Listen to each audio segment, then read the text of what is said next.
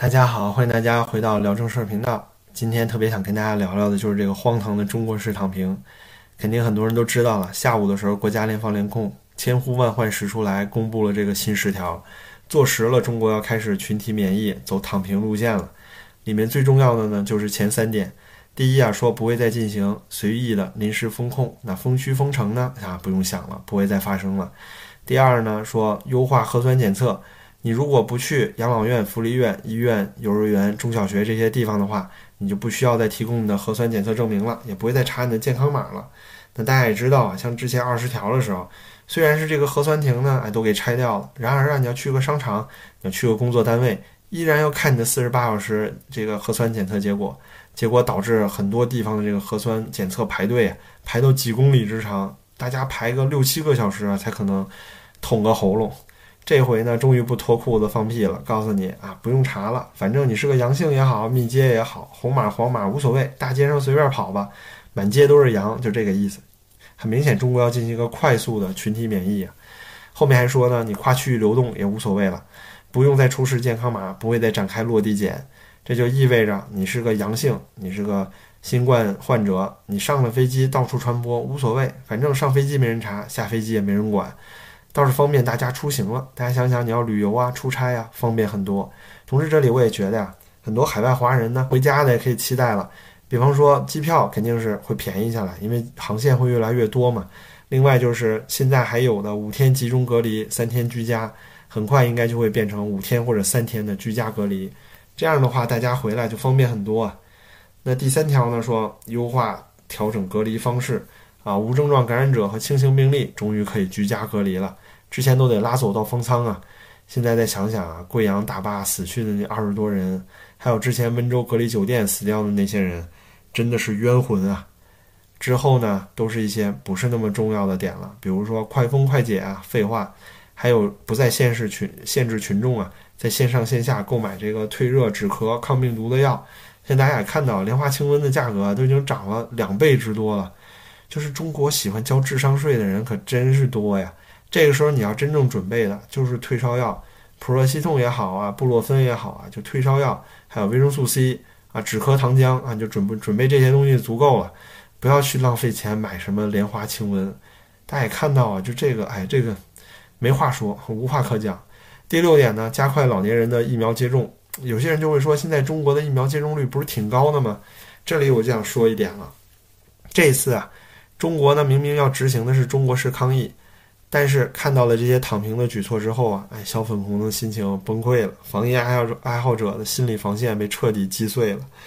因为二十条发布的时候，他们好歹心里还有个念想，就是说啊，可能是要学欧美啊，要进行闯关了，科学闯关嘛，啊，也是有道理。结果没想到啊，万万没想到，到最后中国走向了朝鲜式躺平啊，彻底放挺了，真是啪嗒一下五体投地的躺平在了地上。为什么呢？您看现在中国老人的接种率，虽然是六十岁以上的老人群体接种率啊达到了九十点六五和八十六点三八，这里根本不敢提加强针啊，因为加强针其实也没到百分之七十。但最关键的就是最脆弱的八十岁以上老人，全程接种率就两针的接种率才六十五点七，接种加强人的加强针的人啊，呃只有百分之四十。那中国老人数量有多少呢？三千五百七十万人。大家就想想，这三千五百七十万人啊根本没有完全完成接种，那之后中国得死多少人？这事情我不用说，大家也能想到了。这这个躺平啊，很多人说啊，这是科学防疫，这科学在哪里？这就是一个完全被击溃的一个溃败的场景。十条后面的这些呢，就是一些不重要的东西了。比如说啊，要摸清楚这些慢性病患者的情况，这废话根本不会有人管的。第八就是保障基本医疗服务。你怎么保障呢？这三年来啊，所有的钱全都花在了核酸检测、建方舱医院上了。你有半点去提高医疗资源的这些预算吗？实际大家看到的是，不仅仅医疗资源没有增加，很多医院它还倒闭了呢。所以你拿什么来应对啊群体免疫时候的这个疫情高峰期啊？第九条呢，里面说啊，严禁封堵消防通道啊。你现在想起来了，那那些乌鲁木齐被烧死的冤魂呢？最后一段呢，里面说啊，要统一行动思想到党中央的决策部署上来，半句没提动态清零啊。大家看，说要坚持第九版防控方案，落实二十条，执行本通知，然后要坚决纠正简单化、一刀切、层层加码。这个十新十条啊，本身就是一个一刀切，从这个一刀切风控啊，直接变成了一刀切放开。你有准备好足够的医疗资源吗？没有。你有让老年人完成疫苗接种吗？并没有。最关键的是啊，你有些人说，那美国也没有完成老年人接种啊，当时躺平的时候，但人家有心理准备啊，人家媒体自由，所以老年人大家脑子早就已经有这些准备了。没有人说天天告诉你啊，都新冠病毒特别可怕，有后遗症，得完就得死。大家已经被洗脑三年了，国内的民众们，你现在一刀切，立刻就躺平。你看看微博，现在大家恐慌成什么样子？为什么大家拼命的买莲花清瘟啊？就原因就在这里嘛。然而呢，这个新十条发布之后啊，非常恐慌。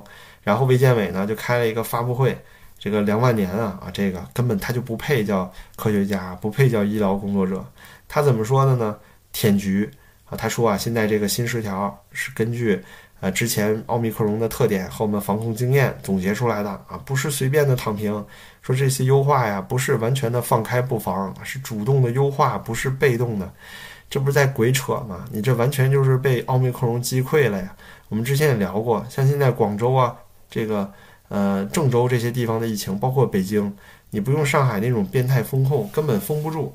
而且现在人民也没有办法让你用变态风控封得了了，动态清零就是溃败了。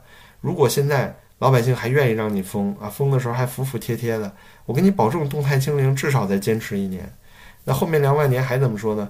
他说要坚持走小步，不停步，主动完善防控措施啊。说我们防控的一条重要经验，还说全人群完全接种率已经超过百分之九十。我前面发的那个老年人。加强针不到百分之四十，然后八十岁以上完全接种百分之六十，他眼睛是瞎吗？然后后面还在大言不惭的说什么贯彻以人民为中心，人民群众健身体健康为第一位。如果真的是人民群众生命生命安全和身体健康为第一位，你为什么现在才放开啊？现在是冬季啊，让流感和奥密克戎同时爆发。那这个危险性明显要比夏天的时候强好多。那当时上海疫情爆发的时候，为什么不赶着夏天就开始爆发呢？当时四月份，很多国家去年十二月、十一月就躺平了。奥密克戎低致病性的数据你早就有了，那个时候为什么不放开呀？是人民群众的重生命重要，还是你们家皇帝的这个黄袍加身更重要？是他的政绩和他的脸面更重要？这个是司马昭之心，谁都知道了吧？那之后呢？我们要看看，啊，有一篇网上流传的文章啊，是来自于啊这个疾控中心的副主任冯子健，他为大家呢大概预测了一下，说这个新冠大面积感染之后走向群体免疫的过程之间会发生什么样的事情呢？它里面有几条啊非常有意思，就和大家分享。比如说第一条，他说这个病毒你要阻隔传播，就只能采取对民众生活非常有影响的静默的这些手段，这也是一句啊大实话。你要不用对上海那种风控级别，你不可能防得住奥密克戎。第二呢，说啊，各地啊都放大了二十大的要求，很多人都抢跑了，这跟各地一点关系都没有。你那二十条写的就是玄学，你让大家怎么做呢？根本就做不到。之后啊，说原本打算靠疫苗加强，让身体抵抗病毒能力强再放开，但现在看不太行，只好放了。这就是句实话，动态清零溃败了嘛？你打不过奥密克戎了，人民群众也封不住了，你只能放开了。你还有什么办法呢？最后啊，说，呃，疫苗现在防感染呢比较差，没有办法防感染，但是呢可以防个重症，让大家做好心理准备。基本上中国每一个人啊都要感染一次奥密克戎。现在中国的概念就是要快速的实现群体免疫，那大概需要多久呢？以其他国家的数据啊，大概需要两个月的时间左右。啊，第十条呢？他说，最终可能百分之八十到百分之九十的人都会被感染，这是大家一定要面对的现实，非常实在的一句话，谁也跑不了。第十一条啊，说，那可以避免的时候，尽量呢让这个波峰可以平缓一点，可能会减少堂食啊、娱乐活动啊，可能会进行一些小范围的风控，大范围的风控啊，不可能再出现了。而且这里有一个很可怕的前提，就是欧美在和奥密克戎共存的时候，第一，他们有更有效的疫苗。第二呢，其实很多人都在第一波、第二波的时候有所感染，但是对于中国人来讲啊，我们第一啊疫苗也不行，第二呢，之前在无菌温室里，现在突然间就让你共存，又遇上了冬天、冬季，很难保证啊我们国家的状况会比其他国家好，哪怕是跟新加坡比的话，我觉得我们的死亡率可能都会比他们更高一些。那么这个新十条也发布了，看起来疫情啊走向尾声了，那自然跑不掉的就是这个呃歌颂。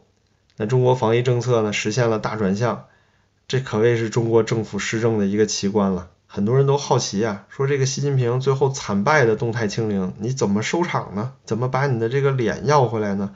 这里啊，新华社给了我们答案，就是丧事喜办，庆祝伟大胜利，一点也不意外吧，同志们。这一篇啊是新华社的社论，十二月五号的时候他发出来说，优化防控措施，树立抗疫自信。我们就可以看到他在之后的防疫庆功大会里面会怎么样厚颜无耻的去歌颂。首先呢，它里面说，我们把人民群众的生命放在第一位了，我们是主动的识变应变，我们疫情防控呢并没有放松。睁着眼睛说瞎话，这是他们习惯了。哪天看到他们说真话，可能还会很诧异。那实际情况是什么呢？防疫不就是为了政绩吗？就是为了要看到清零，所以无所不用其极呀。那如果你不和躺平国家比，你说就和那些好的国家比的话，保障人权自由和媒体自由的情况下，台湾、日本、新加坡、澳大利亚、新西兰不都和中国一样控制住了疫情吗？而且其中啊，像台湾、澳洲做的比中国还更好。那人家也没有需要像中国这样把所有的人都拉走到方舱医院里，用那些变态的防疫手段。那么既然在可以照顾好个人权利情况下防疫，为什么中国不那么干呢？就是因为中国没把人当人啊，没有在意过什么人民的生命啊，他要的就是一个政绩，一个面子。有了这个，我可以登基。真正考虑过人民生命和啊统筹规划吗？科学的防疫措施吗？从来没有过。从第一天开始封杀李文亮言论那一刻开始。就没有进行过任何一点啊科学防疫和体察民情。第二条呢，里面又说了，说中国呢把握了主动权，中国是赢得了疫情。我想说啊，其实一直中国对于疫情的防这个防疫措施都是被动防守。这三年来啊，我们花花那么多钱建了方舱，然后给大家做核酸，根本就没有花什么钱去医疗资源上，很多医院因此倒闭了。那这次躺平呢，完全就是因为奥密克戎太牛逼了，给你击溃了，动态清零失败了，你必须躺平。我问你不躺平你怎么办？你现在让谁能再把这个奥密克戎清零呢？你现在中国的状态，这不废话吗？接下来说不焦虑啊，不焦虑吗？中国人其实都焦虑疯了，就这三年洗脑啊，突然间就告诉你没事儿。虽然说中国傻逼挺多，但是那也很难接受啊。你说这个死亡率，呃，又说死亡率呢？中国最低，死亡人数最少，死亡人数最少，因为你现在还没开始躺平呢，你刚开始要死人啊。另外就是说新冠肺炎发病率低，那也是因为分母太大了，因为中国是唯一一个进行全员核酸检测的国家呀，其他国家无症状那些人是根本测不到的，因为他们根本不会去测呀，因此你发病率当然是最低了。后面还说自己的医疗卫生和疾控体体系经受住了考验，大哥幺二零打电话都来不了，你经经受了哪门子考验？然后呢，又说最困难的时期已经走过啊，说奥密克戎致病力减弱了。那我们根据啊，中国十一月二十号新华社还在发奥密克戎很危险、后遗症很可怕的文章。那这个最困难的时期走过用了多长时间呢？啊，好像就十天对吧？就忽然间这十天奥密克戎就没毒性了啊，只有党性了，就这么神奇。接下来呢，他说啊，不停步。说我们是因时因势优化了这个防控措施啊，我们根据病毒持续变异啊，是高效的分析了奥密克戎特点。最后结果呢，就是小学一年级的学生啊，做了三年级的数学题，终于是做不会了，全面溃败了。于是啊，直接趴地上打滚，躺地上不动了。这叫什么不停步啊？你现在搞了一个特别荒唐的一刀切式的放开，老百姓恐慌，然后街面上大家害怕。连莲花清瘟都已经炒到了两倍以上价格啊，傻逼是多。那你说这个算是科学防疫吗？现在看来呢，这三年中国荒唐的防疫啊，终于要结束了。然而也是这样一个又荒唐又荒谬的躺平的结尾。你之前扛了那三年，耗费的那些物资，耗费的人民的生命，一点用都没有。尤其是最近这一年，我们的防疫毫无意义，扔出去的钱和时间，就像文化大革命和三年大跃进那样，直接扔掉了，没有产生任何价值。然而最后我们依然是要躺平，肯定是要过这一关的。那虽然是要结束了，那我们还是要总结一下。第一点就是，如果中国持续现在这种不断的打击造谣、没有言论自由的环境，那就不可能有及时的反应。想象一下，当初李文亮如果在他发出警告的时候就能够及时的封控武汉，那就不会出现之后大面积的全国、全世界的扩散了。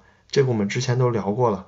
那如果说现在这种体制继续下去的话，再有下一次疫情或者下一次危机发生的时候，那还是要完蛋，还是要大面积扩散爆发，不会有任何改变。非典的时候是那样，新冠还这样，那下一个新新冠不会有任何变化。第二点就是，如果说媒体和科研不自由的话，就那些科学家、医疗人员没有办法自由说话的话，媒体不能够去调查的话，那就不可能存在科学实证。所以大家呢一定要多去看外网，要学会辩证思维。不管是呃央视和新华社跟你说的，还是啊 BBC 什么 CNN 看的新闻，你都要辩证的去思考，多方面去查证。最后一点啊啊，很多小傻缺现在感激涕零的说国家这三年啊保护了我三年，好感动啊。说你看看国家这三年做核酸，然后给大家打疫苗，国家花了多少钱？就这些奴才，奴才们的心里，那些钱是哪来的呀？国家公务员天天坐在办公室里打键盘，他创造什么价值了？他那些公务员的钱不都是你给的吗？是纳税人给的，你给钱让他来帮你管理，就这么个概念啊，就像你家物业一样，你会感激你家物业啊对你恩惠吗？你交了物业费了，然后物业费过年的时候啊分你袋苹果，你会感激涕零吗？节目结束之前啊，我想跟大家说，现在虽然是中国防疫的一个终点，可却是中国疫情真正的开端。其他国家躺平的那条路，我们一定要再趟一遍。那必然会出现大量的感染，还会出现很多的死亡病例，这也是难以避免的。所以希望大家呢，都可以为国内大陆的同胞们祈福，希望大家都可以平安度过这次危机。也感谢您收看今天的节目，您的支持对我特别重要。感谢您可以点赞订阅这个频道，那咱们就下次再见。